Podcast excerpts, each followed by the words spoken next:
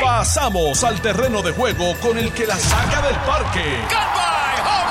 Le estás dando play al podcast de Noti 1630. Pelota dura con Ferdinand Pérez.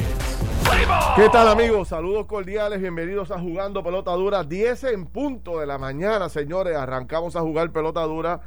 Gracias por su sintonía, recuerde que estamos en Noti 1630 y que ahora arrancamos el juego, vamos a tener dos horas de trabajo intensa y prepárese para el análisis más completo de lo que ha pasado entre ayer y hoy, pero sobre todo lo que debería estar provocando indignación colectiva y no lo ha provocado, que es esta acusación a otro secretario de justicia en Puerto Rico y aquí no pasa nada. Vamos duro con ese tema porque me parece que es increíble lo que está ocurriendo en Puerto Rico con el tema de la corrupción y muchos no se indignan.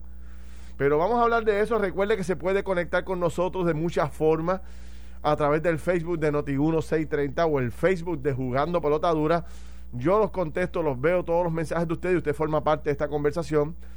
Y también puede eh, analizar nuestras participaciones en nuestros programas tanto de radio como de televisión a través de nuestro canal de YouTube que se llama Jugando Pelotadura. Suscríbase para que reciba básicamente todos los días diferentes análisis e investigaciones y también entrevistas que hacemos a diario a diferentes personas. Ya está arriba en el YouTube la entrevista que le hicimos ayer a a Joel de Joel y Randy, también la entrevista que le hicimos ayer a Nidia Coto Vive sobre el caso de Wanda Vázquez. Así que en YouTube lo tiene todo allí.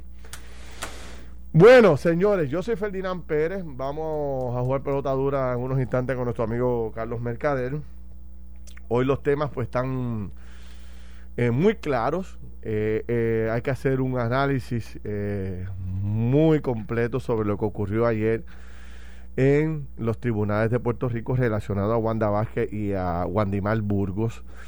¿Por qué traigo esto? No sé, por alguna razón siento que son tantos ya los casos de corrupción que la gente como que no se indigna o la gente ya está hastiada de esto. Y parece que la prensa escrita pues está eh, contaminándose con ese mismo virus. Y hoy, eh, con muy raras excepciones, hay una cobertura que marque la diferencia y que demuestre eh, la importancia que esto tiene. Este caso de la, de, las, de la secretaria de Justicia y la gobernadora Wanda Vázquez apenas, apenas tiene una columnita, una columnita de dos pulgadas en el periódico El Nuevo Día. Es increíble la forma en que se ha tratado esto en algunos medios de noticias y, eh, y no se le da la relevancia que se le debería dar. Hay otros periódicos, pero Metro le dio muy buena cobertura, Noticias le ha dado muy buena cobertura. Y primero ahora tengo que reconocer también, aunque falta mucha información, pero los demás es eh, la verdad que casi hasta indignante. Vamos a hablar de eso, vamos a hablar del caso del censo, el censo que demuestra una reducción significativa en la población de Puerto Rico y que representa esto de esta reducción en población para Puerto Rico. Estamos hablando de una reducción de 12.8% de la población del país que eh, se ha reducido en Puerto Rico. ¿Cuáles son las consecuencias de esto? Esto tiene consecuencias, no se crea que es un... Bueno, pues se fue mucha gente y se acabó. Vamos a analizar las consecuencias y vamos a analizar también los pueblos que probablemente son los que más población perdieron y ya usted sabe o se puede imaginar cuáles serían esos pueblos. Entonces, eh, bueno, eh, ¿qué más se puede inventar eh, la mafia y el narcotráfico para tratar de traer droga al Caribe y a Puerto Rico? Ahora usan una especie de, señores, una especie de submarino que traía en esta ocasión cerca de 75 millones de dólares en droga, señores. Al que le tumbaron esa droga tiene que estar volviéndose loco porque es un tumbe significativo de droga para Puerto Rico y el Caribe. Y eh, entonces, eh, otro tema bien importante que seguimos analizando es el gran problema de la escasez de vivienda en Puerto Rico para nuestros jóvenes, básicamente sin casas. Eh, y anoche estábamos haciendo un ejemplo en el programa de televisión muy interesante de lo que aparece en la gran plataforma de clasificados online. Cuando usted entra a clasificados online, pues lo que sale de casas disponibles, bendito, no motivan a nadie, casas muy deterioradas, casas muy viejas. Y, y qué es lo que pasa con las casas nuevas, vamos a hablar de eso. Bueno, y seguimos convirtiendo a Puerto Rico en la jurisdicción más cara. La isla para ricos, básicamente lo que estamos creando en Puerto Rico. Ahora viene el aumento en los peajes. Y yo escuché, le voy a dar solamente un ejemplo para después entrar en el detalle. Viajar de Ponce a San Juan costaría diariamente usando la autopista, Alvira, tú que estás por ahí todos los días, 11 dólares aproximadamente. 11 dólares eh, poder viajar. O sea que la primera hora de trabajo de miles de puertorriqueños tiene que dedicarla y cogerla para metérsela a los peajes. La primera hora de trabajo. Aquellos que ganen 7.25, los que ganen 10, 12 horas, 12 dólares la hora. Pues la primera hora de trabajo es para pagar este el peaje. La segunda hora, me imagino que es para pagar la gasolina.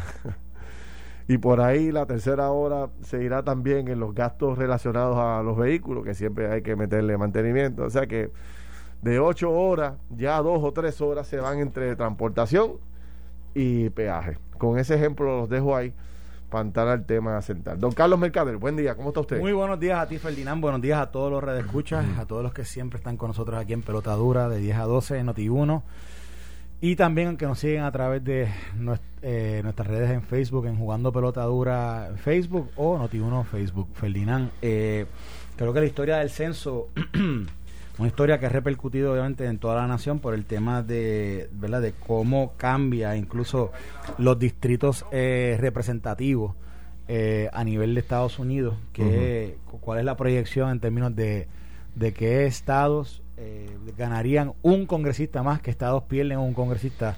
Eh, está bien interesante esa discusión. Obviamente también yo creo que con el estimado de, de, ¿verdad? de Puerto Rico, de que en un momento dado se pensaba que Puerto Rico, la población había disminuido eh, por debajo de los 3 millones de, los 3 millones de personas y, evidentemente pues todavía no estamos ahí. Sí, sí ha habido una pérdida grande, pero pero yo creo que, que, los demógrafos, etcétera, venían estimando unas pérdidas aún mayores. Así que en ese sentido, ¿verdad? No es una, es, una noticia que se, que se recibe con algo, algún tipo de, yo creo que de optimismo, porque aunque si se bien se sabía que esto iba a reflejar un número menor, yo creo que la expectativa era que iba a ser aún menor del número que estamos viendo. Por otro lado, eh, interesante es, eh, esta mañana me preguntaban en otra emisora, me hizo una entrevista sobre el tema de cómo esto afecta o no afecta a los programas federales y cómo Puerto Rico participa de ellos. Es interesante esa discusión, pero es importante recalcar que, que Puerto Rico, para efectos de la participación de programas federales, no de todos, pero en su mayoría, los programas más importantes, lo que es Medicaid, lo que es el PAN, recordemos que Medicaid son los fondos con los que se paga el Plan de Salud de Puerto Rico. El PAN, ¿verdad? Son los fondos de, asistencia nutricional. Nosotros participamos en estos programas de forma como si nos regalaran, es como si nos dieran un bloque de dinero, es un bloque. Y eso es un bloque que, que se determina la cantidad en base a la información que se va recibiendo de los participantes que hay aquí en del programa, etcétera. La realidad del caso es que eso no es, eh, no, participamos como participan los estados, que los estados sí son, es proporcional a la población. Así que no, no debería haber un gran cambio en eso. Lo que sí es que obviamente, pues nada, si tomamos en consideración que si fuéramos un estado, eh, fuéramos el estado número 25 26 en pobla 25 en población, tenemos más estados que 26, perdón, tenemos más población que 26 estados. Eh, y, y, yo creo que es importante recalcar lo siguiente. Eh, dentro de los... Hay siete estados de la nación que van a perder un congresista, un escaño. Así. Ah, hay seis estados que ganan uno y, en, y dentro de los seis hay un estado que gana dos distritos. O sea, dos distritos nuevos, que es Texas. Aquí los republicanos se salieron de oro porque en Texas se crean dos distritos nuevos y en Montana se crea uno. O sea, los estados en los que se crea son estados mayormente republicanos. Eh, y los que pierden, pues, los que pierden son, son, son, hay, de los dos republicanos y demócratas. Pero lo, lo interesante de eso es que, ¿verdad? Cómo es, cómo el censo afecta el, el, sistema político de los Estados Unidos, ¿verdad? Por, por, por, esta, por esta redistribución de distritos a nivel, a nivel de toda la nación. Eh, y alguien me preguntaban esta mañana, me decían, Carlos, pero tú crees que eso tenga que ver con los, con los puertorriqueños? Porque fíjate, Texas y Florida, los dos ganan un distrito nuevo. Yo digo, bueno, definitivamente, el 11.8, cuando yo, ¿verdad? Yo, no, yo no estoy seguro que todavía alguien haya hecho ese análisis, pero eso, esos datos van a seguir saliendo. Esta mañana yo veía un video del censo. By the way, ese, ese video lo debe ver todo el mundo porque está bien bueno, es un video de 5 minutos, 7 minutos, pero explica lo más relevante de los datos que acaban de publicar y lo explica el que es el, acting eh, administrator, el administrador que está, que está nombrado ahora mismo. Él explica todos estos números bien chévere. Es una aplicación bien sencilla, bien buena. Pero en esa explicación él dice, eh, te, te, da hasta, hasta el, te da la historia de cómo es que el censo se ha ido aplicando a través del tiempo. Y entonces ahí él habla sobre, sobre cómo estos estados han ido ganando población versus los demás. Y lo interesante es, Ferdinand, que tú y yo sabemos que de ese punto 8 que se ha ido de Puerto Rico, Florida es un receptor de, gran parte de ese número de, población y también Texas es un estado donde los puertorriqueños han eh, se han mudado ¿verdad? por las oportunidades de, empleo, etcétera. Los jóvenes puertorriqueños están allí y esos son los dos estados, ¿verdad? que dos de los seis que salen beneficiados en términos de, la redistribución de los distritos eh, congresionales. Muy bien. Bueno, pues ya, ya ahorita retomamos este tema para hablarle un poco de las consecuencias que tiene esto y, analizar un poco también los pueblos que, se han vaciado. Pero me gustaría entrar entonces de lleno al tema central, que es el tema que, que a mí como puertorriqueño me preocupa. Yo no sé si yo pueda a través de esta, de esta parte del programa que yo quiero elaborar, yo pueda transmitir lo que para mí me parece ser eh, uno de los temas más importantes en la historia contra la corrupción en Puerto Rico. Yo creo que lo que ocurrió ayer en los tribunales, lo que ocurrió, lo que ocurrió ayer por parte del fiscal especial independiente contra la ex secretaria de Justicia y Wanda Vázquez, no tiene precedente en la historia del país. O sea, este es uno de los casos, si usted lo mira con detenimiento, sin apasionamiento, eh, más dramático en términos de corrupción. ¿Y por qué? lo voy a explicar sencillamente. Mire, mire lo sencillo que es. La gobernadora de Puerto Rico se entera el 3 de, el 3 de junio del 2020 que viene una acusación con ella. Ya llevaba unos cuantos días corriendo de que Denise Longo, la secretaria de justicia que ella nombró, la iba a referir para que la investigaran al panel de fiscal especial independiente. Eso venía corriendo hace unos cuantos días y el 3 de junio la gobernadora de Puerto Rico viene y toma la decisión y vota fulminantemente a su secretaria de justicia. Todos recordarán aquella famosa conferencia de prensa. Yo la tengo aquí, la voy a poner en un instante para que la gente la pueda escuchar. Voy a hacer el resumen primero para después poner los sonidos que evidencian lo que estoy planteando. En aquel momento, el 3 de junio, la gobernadora despide a su secretaria de justicia, Denise Longo, acusando a Denise Longo que había protegido a su madre, que a su vez estaba de secretaria de salud interina, ante la firma cuestionable de unos contratos con eh, aseguradoras del país y hace todo un espectáculo la gobernadora, la acusa y presenta los documentos. Y era muy interesante ver la gobernadora. Yo tengo el sonido y también está en nuestros canales de YouTube. Usted puede verlo. Muy pocas personas lo tienen. Nosotros tenemos ese sonido ahí, ese video ahí. Entre ahora mismo a YouTube y haga, suscríbase a Juan de Potadura lo puede ver. Y en ese sonido aparece la gobernadora, no como gobernadora, sino como fiscal. Y hace un informe, papel por papel, documento por documento básicamente lo que era una evidencia súper contundente y demoledora contra Denis Longo. ¿Y qué pasó? No pasó nada contra Denis Longo ni con la mamá en un momento determinado. ¿Qué hace Wanda Vázquez? La destituye y nombra inmediatamente a Wandimar Burgo, su íntima amiga de toda la vida, fiscal de muchos años en el Departamento de Justicia, habían trabajado juntos. ¿Y qué es lo primero que hace Wandimar Burgo estando en la Secretaría del Departamento de Justicia?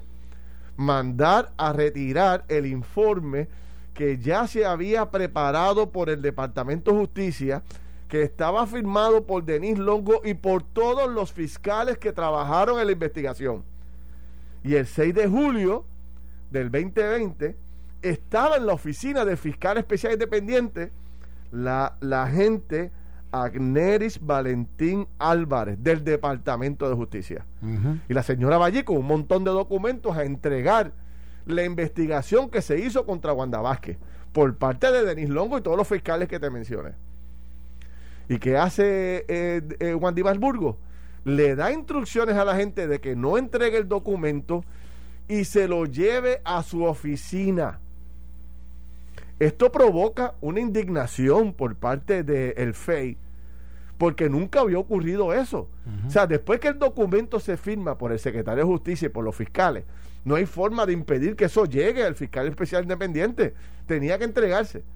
Wandimar se lo ponen encima del escritorio con la excusa de que ella acababa de llegar de, secretario de Justicia y quería ver de qué se trataba el documento.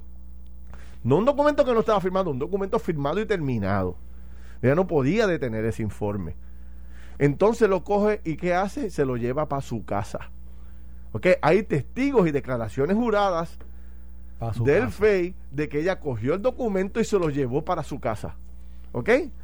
Y el documento eh, no pudo hacer otra cosa que al otro día tener que entregarlo al Departamento de Justicia. Pero ¿qué ocurre en ese proceso? Lo que ocurre es que la ex secretaria de Justicia y ahora acusada formalmente por el fiscal independiente, le sacó copia y los escaneó y se los envió. ¿A quién? O sea, escuche esto, señores. ¿A quién se lo envió? Esto no tiene precedente para mí en la historia. Esto es un delito mayor. Esto es una falta de respeto a todo el proceso judicial investigativo de Puerto Rico. Ella coge el expediente y se lo manda a la investigada, a la que van a investigar. Le envía el documento a quién? A la, gobernadora Wanda Vázquez y a Antonio Pavón, su secretario de Justicia. Y para reforzar ese planteamiento, el FEI tiene una declaración jurada del ayudante de la gobernadora en todos los asuntos legales que ahora es jueza del tribunal eh, apelativo. La jueza pone por escrito y bajo juramento que la gobernadora la llamó para indicarle y sugerirle que sería muy bueno para la defensa. ¿La defensa de quién? De ella. De ella. Obtener el documento, lo que ella entendió que era una un acercamiento inapropiado de parte de la gobernadora. Pero eso no termina ahí. Se forma el escándalo de la pasión en Puerto Rico y Tomás Rivera Chac le exige a la gobernadora que retire el nombramiento de Wandimar Burgo para secretaria de justicia porque se la va a colgar. Viene Wanda Vázquez y se la retira. La retira porque no le quedaba otro, otra opción porque Tomás Rivera Chac ya había plantado bandera de que lo que estaba ocurriendo y lo que se planteaba en contra de esta Secretaría de Justicia era insólito, era inaceptable. Y viene la gobernadora, la retira y ¿qué hace más adelante? Le da un premio a Wandimar Burgo y la nomina para jueza de Puerto Rico. ¿Y qué hizo Tomás Rivera Char el 21? El 21 de... Tengo la fecha por aquí.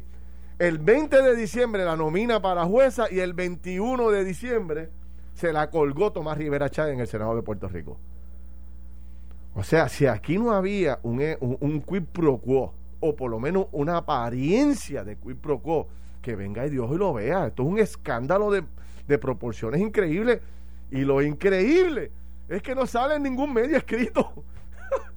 lo increíble es que nadie relató la historia como realmente ocurrió. Pero es que para mí lo increíble es, para mí lo increíble es que dice causa para arresto contra Wandy Malburgo, se refiere a ética a la gobernadora. Pero Ferdinand, si quién estaba dando las órdenes ahí. ¿Quién está, o Animal estaba actuando por, por, voluntad propia. O sea, es que se cae de la es que se, o sea, se cae de la mata que esas acciones de Wandimal estaban siendo aparte de monitoreadas, porque no era solamente que le estaban enviando mensajes de texto, es que eran ordenadas por la gobernadora. Entonces, ah, las refieren a ética a la gobernadora y Wandimal causa para arresto. ¿Cómo es? Eh? ¿Qué sistema es ese? Sí, sí. ¿Qué sistema es que, el que manda va para ética y el, y el, otro va arrestado? Exactamente. Digo, ¿la gobernadora es testigo en ese caso? Yo no sé, pero fíjate, ahora las refieren a ética, que tampoco es poca cosa. No es, que sea poca cosa, pero a la Guandimar la, están, la arrestaron ayer. Exactamente. Digo, los delitos a los cuales se les, se les refiere a justicia a la gobernadora son delitos graves que no tienen probatoria, para que sepas, de la información que tengo no tienen, si encontrarán culpable a la gobernadora de, violaciones a estos casos de la ley de ética, son delitos graves. No es poca cosa, pero el país entiende que un referido a ética eso es porquería.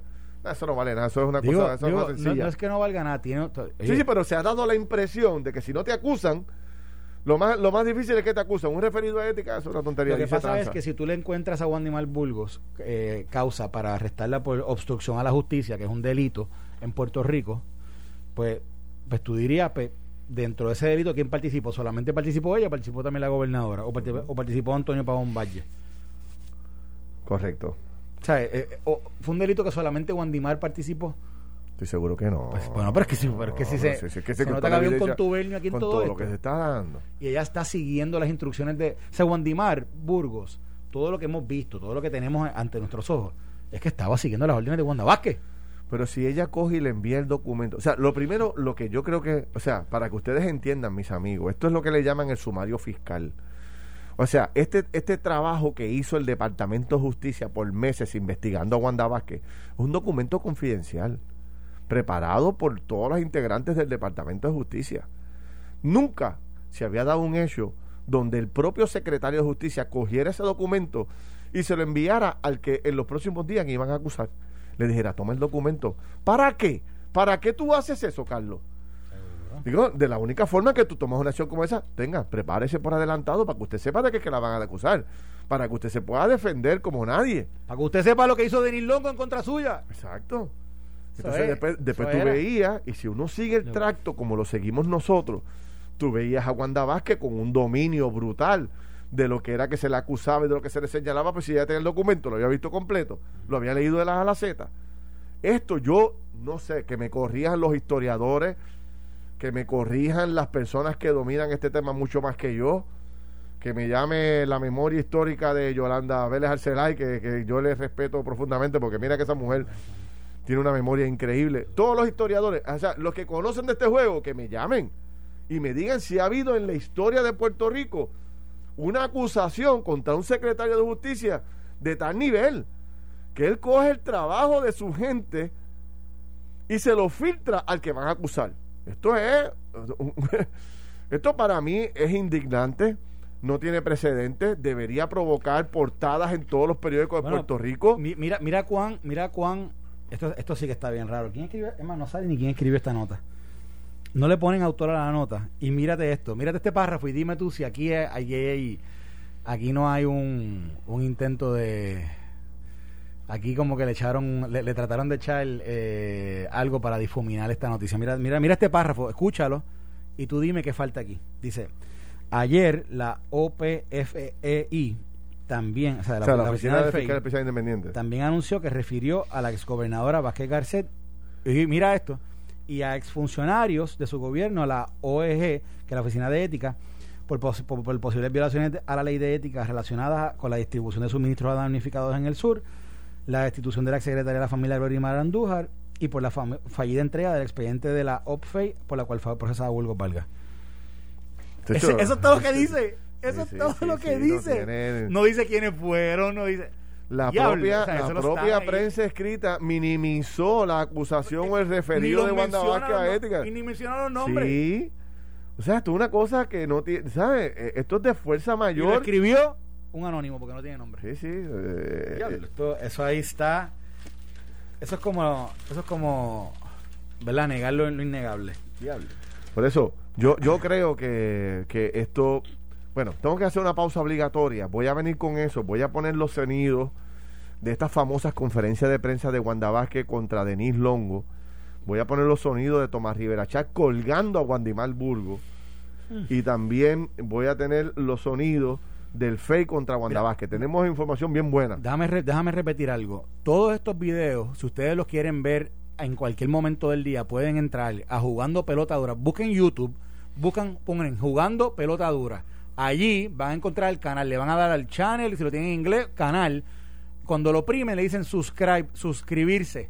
Se suscriben al canal y ahí van a poder ver los videos de que, que ya mismito en la próxima entrada le vamos a estar poniendo los audios para que ustedes puedan rememorar lo que pasó en aquellos días que hoy son estas referidos al FEI, estas acusaciones y esto que se acaba de enviar a la Oficina de Ética Gubernamental.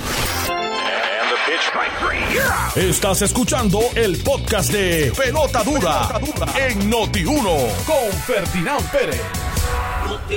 Bueno, mis amigos, regresamos aquí a Jugando Pelota Dura. Carlos Mercader, yo soy Ferdinand Pérez y estamos analizando con detenimiento, sin apasionamiento, todo lo que ha ocurrido el día de ayer con esta acusación que se le hace a Wandimar Burgo, eh, ex secretaria del Departamento de Justicia y también este referido que se hace a ética gubernamental de la gobernadora Wanda Vázquez y estamos tratando de resumir los hechos, todo lo que ocurrió en ese momento para que usted tenga los elementos de analizar.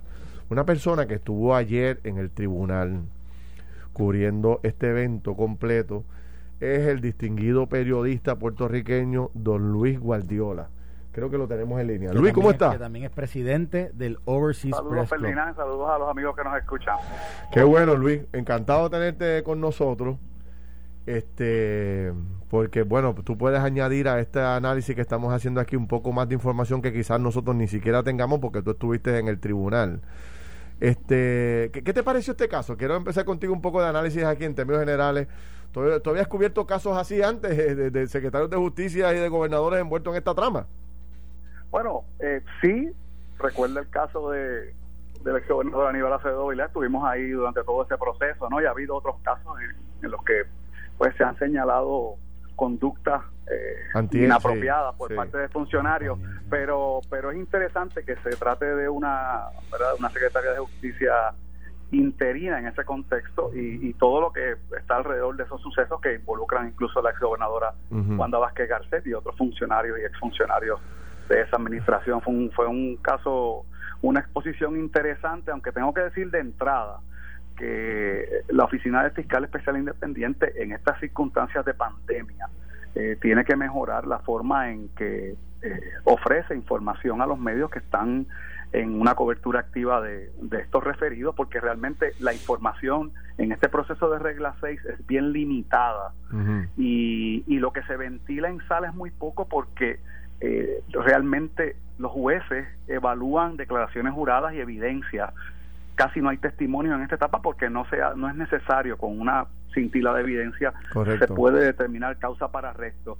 Nosotros tuvimos acceso a ese proceso de regla 6 porque lo solicitamos y la administración de tribunales, tengo que decirlo, ha sido muy abierta desde unos años para acá en conceder ¿verdad? estas oportunidades para que el país se entere a través de nosotros de lo que está ocurriendo en los tribunales y permitieron eh, que tuviéramos acceso a la vista. Pero la vista como tal tiene esas limitaciones y la oficina del FEI eh, me parece que, que tiene que considerar otras formas de comunicar. Aquí nos enteramos eh, por cuentagotas, ¿no? De los hechos de este caso.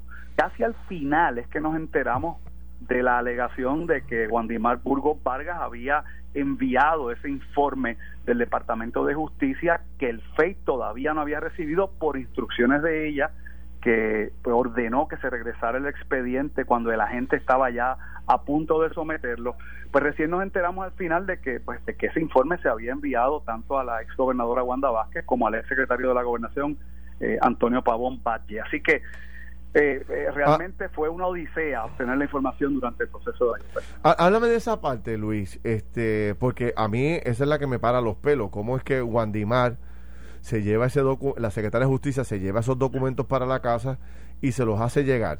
Eh, ¿Es correcto decir que como parte del trabajo investigativo que hace el FEI, trae a un oficial de la Contraloría de Puerto Rico que es el que coge el celular?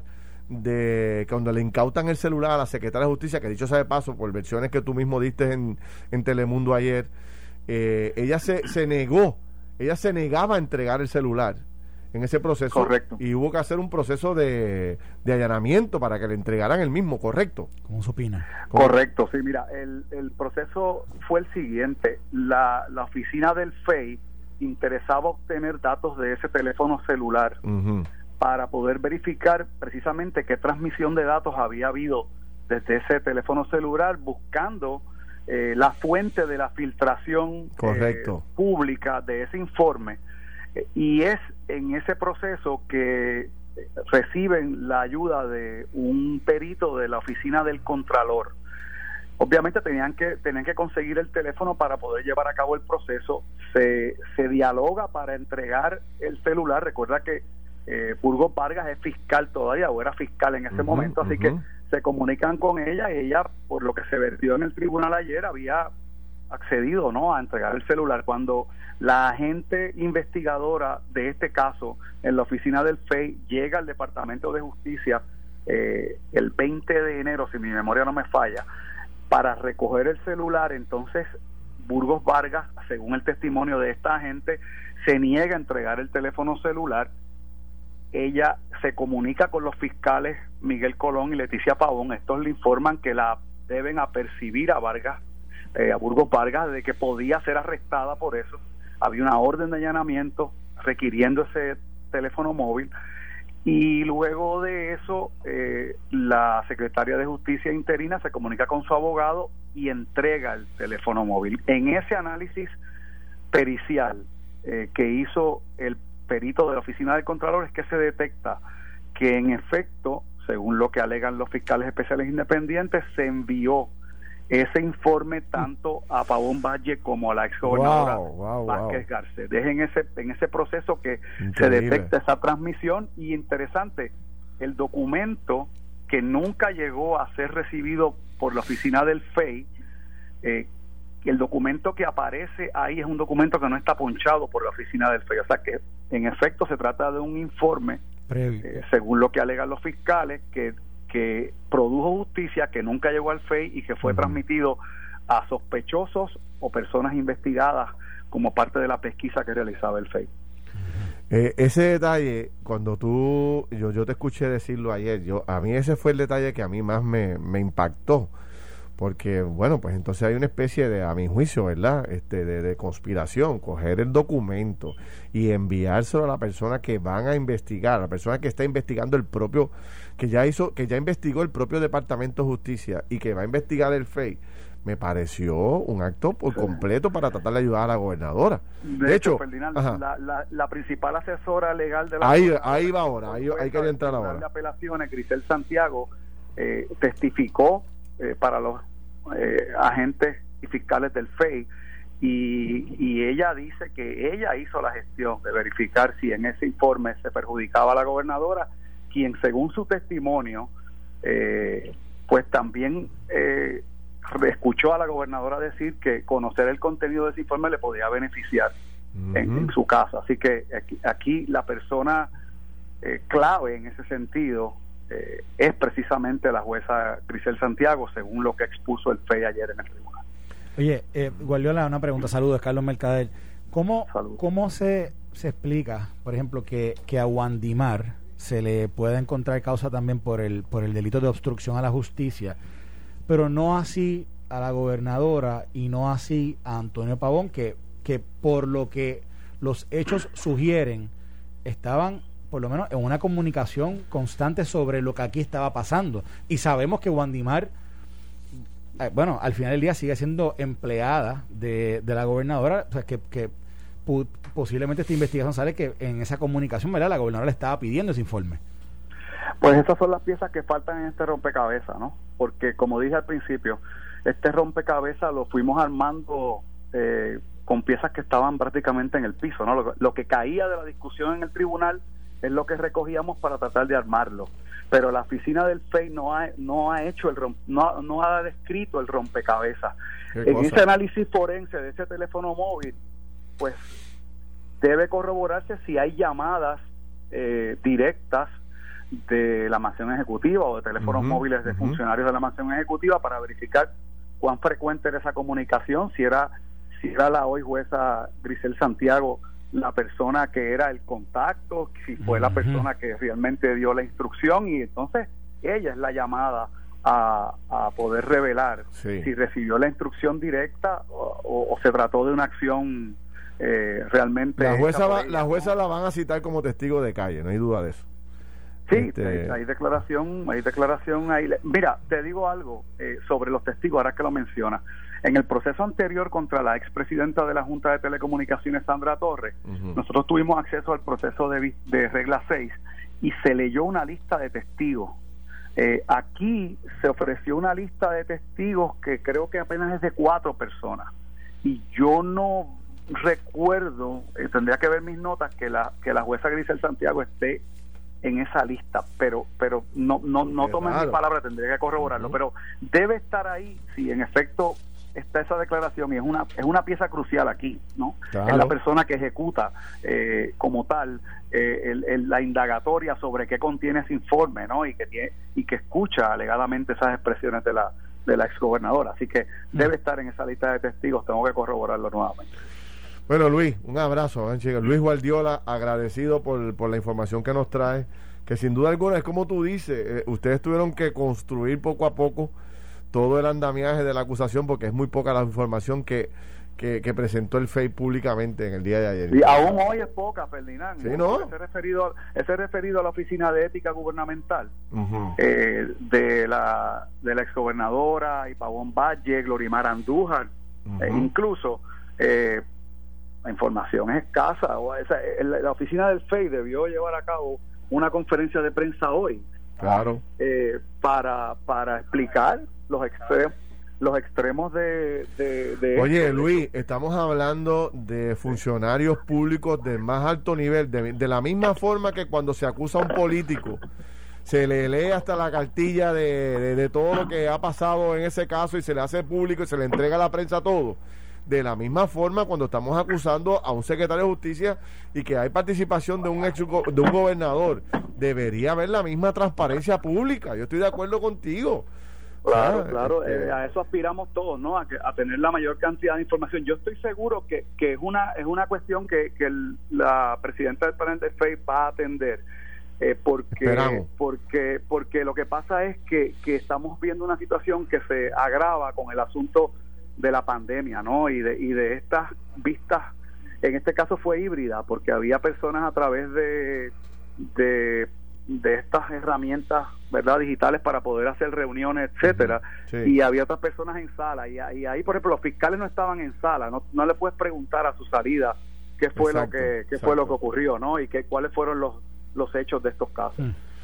Bueno, querido amigo, gracias. Luis Guardiola, eh, periodista de Telemundo, abogado, uno de los periodistas más distinguidos que tiene el país, un poco nos da presidente, luz. Presidente del Overseas Press Club también. También. Así que para aquellos que dicen especulaciones, pues ahí tienen especulaciones. Estamos hablando nada más y nada menos. Conozco los periodistas más responsables que estuvo allí y que vio todo el proceso y que yo quería aclarar con Luis este detalle que no sale en ningún periódico, señores básicamente no está en ningún medio, que es lo que yo digo, ¿cómo es posible? O sea, este asunto de traer a este oficial de la Contraloría llamado eh, Miguel Colón, para que Miguel Colón, con, eh, como es experto en esa área, pudiera coger el, el celular de la Secretaria de Justicia y analizar si ese documento se filtró de parte de ella.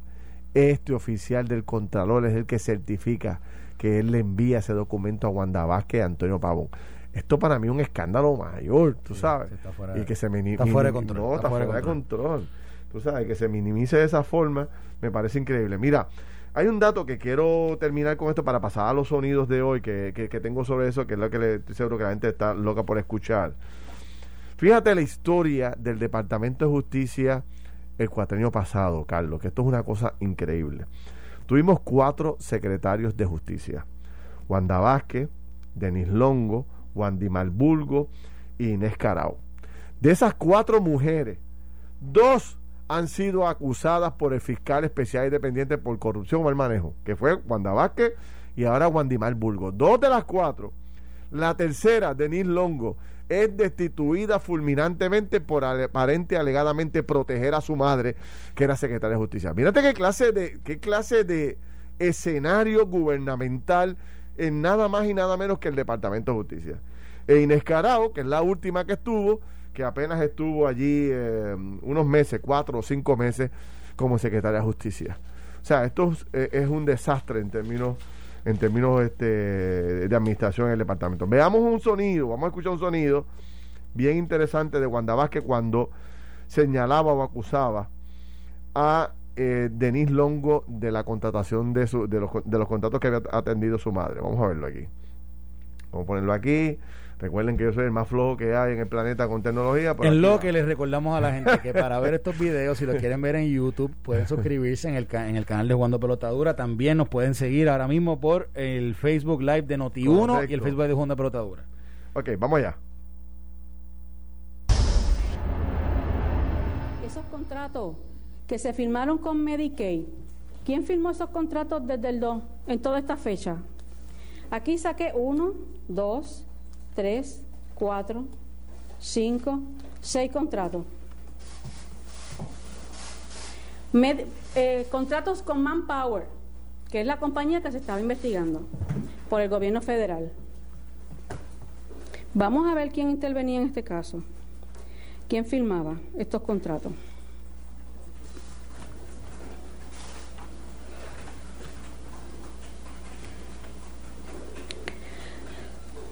Los contratos todos que tengo aquí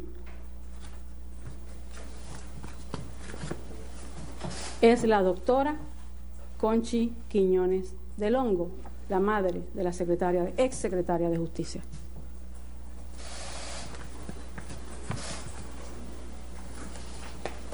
La mera apariencia debió haber llevado la integridad y la honestidad intelectual de inhibirse de todo esto.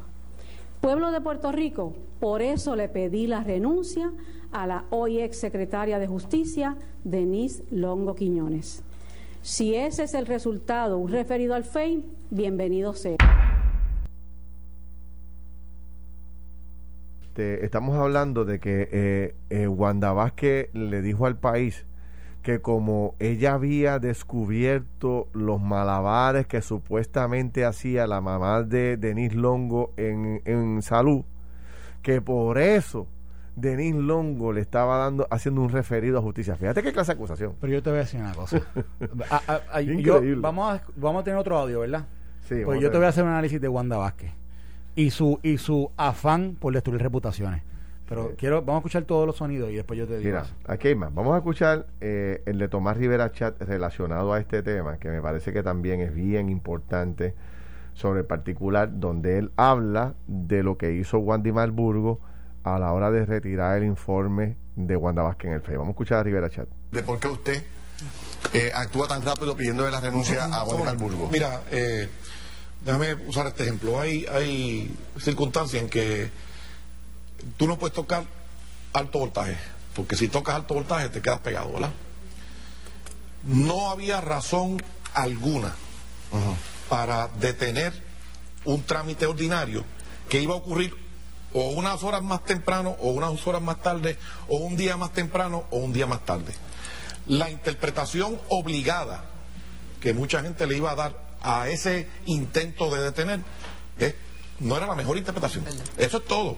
Pues entonces, si se comete ese error en las circunstancias tan eh, fuertes en que se da todo esto, pues se inhabilita a la persona. Porque ya hubo eh, por lo menos un acto que pudiera ser cuestionado en términos de cuál era la verdadera intención. Probablemente no tenía ninguna mala intención. Quizás fue un error de juicio. ¿Y si ella estaba siguiendo instrucciones? Eso yo no lo sé. Pero de todas maneras... Probablemente le pidieron que, que... Claro, lo que ocurre es que yo en la mañana cuando me entrevistaron, yo dije, yo, yo no tengo mucha información.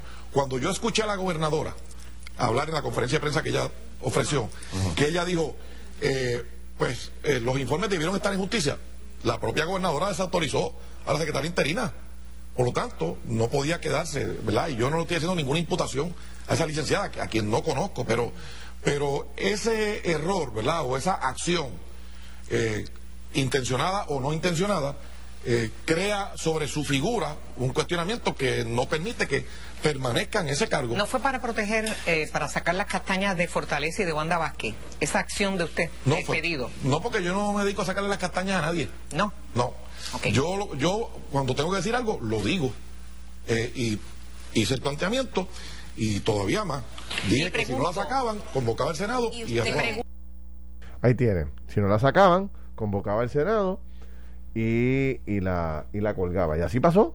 O sea, básicamente la gobernadora tuvo que eh, pues retirar el nombramiento. Para que tú veas, el récord histórico está ahí. Esta controversia fue tan y tan y tan grande que el propio presidente del Senado en ese momento le pide a la gobernadora retira el nombramiento de Wandimar. ¿Cómo es posible que ella haya cogido y retirado el informe?